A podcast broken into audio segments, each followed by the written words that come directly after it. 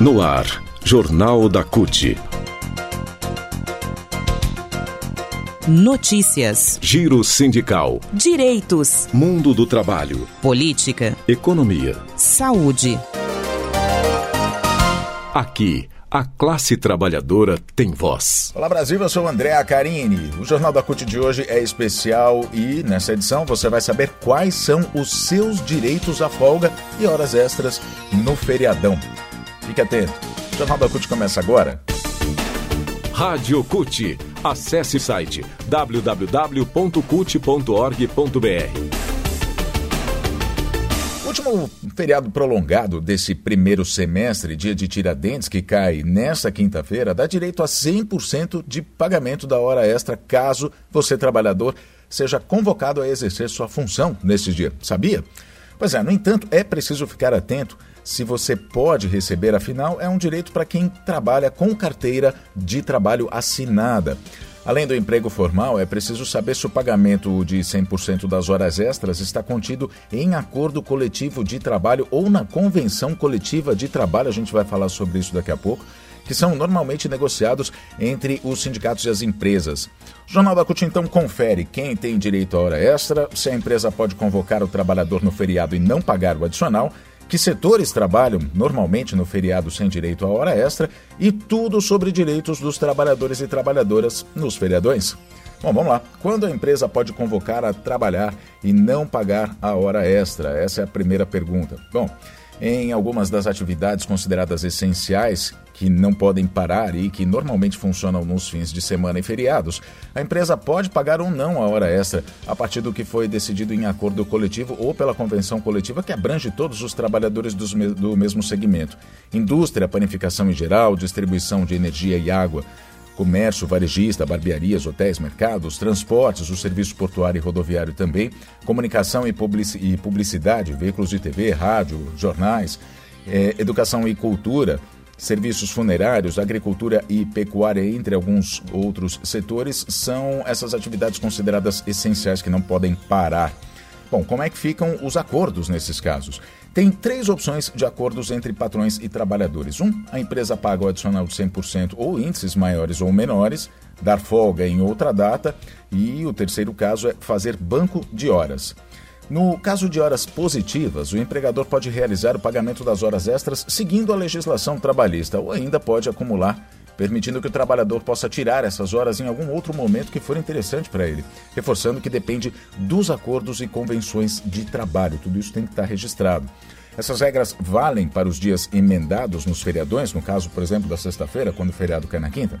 Bom, muitas empresas têm por hábito emendar o que é chamado de feriadão, quando a data comemorativa então cai numa terça ou numa quinta, emendando a folga, ou seja, liberando os trabalhadores na segunda ou na sexta e, claro, no fim de semana.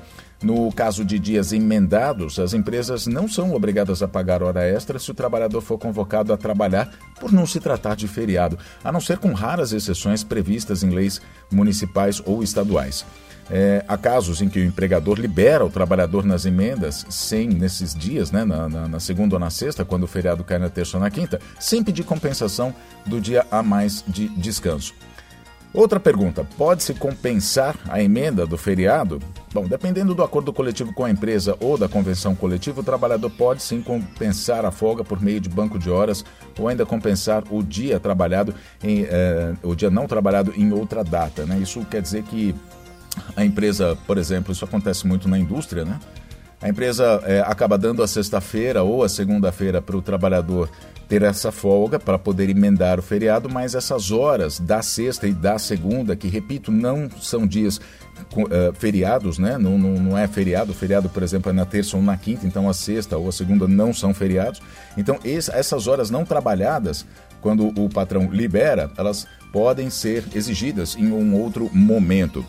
Agora, e quem está em teletrabalho? Bom, para quem está trabalhando em casa, o pagamento de horas extras ou compensação depende do tipo de contrato. Nos casos em que existem controle de jornada, o que existe controle de jornada, o trabalhador tem os mesmos direitos daquele que está em trabalho presencial, ou seja, vai receber hora extra ou a compensação prevista no acordo ou convenção coletiva.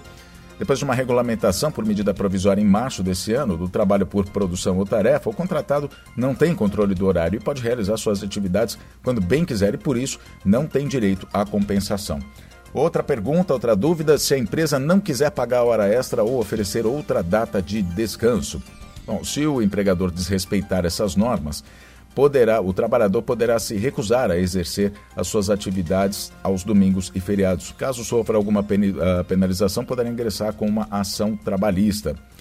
Vamos explicar o que é convenção coletiva de trabalho que a gente está falando. Né? A convenção coletiva, chamada de CCT, é um acordo negociado entre sindicatos que defendem os trabalhadores e os sindicatos patronais que defendem as empresas.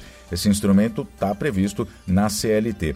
A CCT reúne uma série de regras trabalhistas específicas de cada categoria profissional cujos sindicatos negociam os percentuais de reajuste eh, de reajustes salariais e benefícios. Vamos dar um exemplo. Os bancos, quando o Comando Nacional dos Bancários se reúne com a FENABAN, Comando Nacional dos Bancários é a representação de todos os trabalhadores de todos os bancos e a FENABAN de todos os bancos. Aí existe uma convenção coletiva de trabalho, ou seja, vale para toda a categoria. Agora, diferente da CCT, da Convenção Coletiva de Trabalho, que vale para toda a categoria, os efeitos de um acordo coletivo de trabalho se limitam apenas às empresas que fizeram o um acordo e seus respectivos empregados. Aí é por empresa. Bom, esse é o último feriadão desse semestre, né? É, o próximo feriadão vai ser no dia 16 de junho, Corpus Christi, numa quinta, mas apenas nos municípios que decretaram. Um feriado nacional prolongado, de novo, vai ter só no dia 15 de novembro, numa quinta-feira, lá em novembro, quase no fim do ano, no dia da proclamação da República. Bom, o Jornal da CUT falando sobre o feriadão aqui, né, te deseja um bom feriadão, um bom descanso, afinal todo mundo merece, não é? É, para você que não vai trabalhar, vai viajar, ou enfim, vai mesmo descansar em casa. Um bom feriado. Nós nos falamos na próxima edição do Jornal da CUT. Até lá!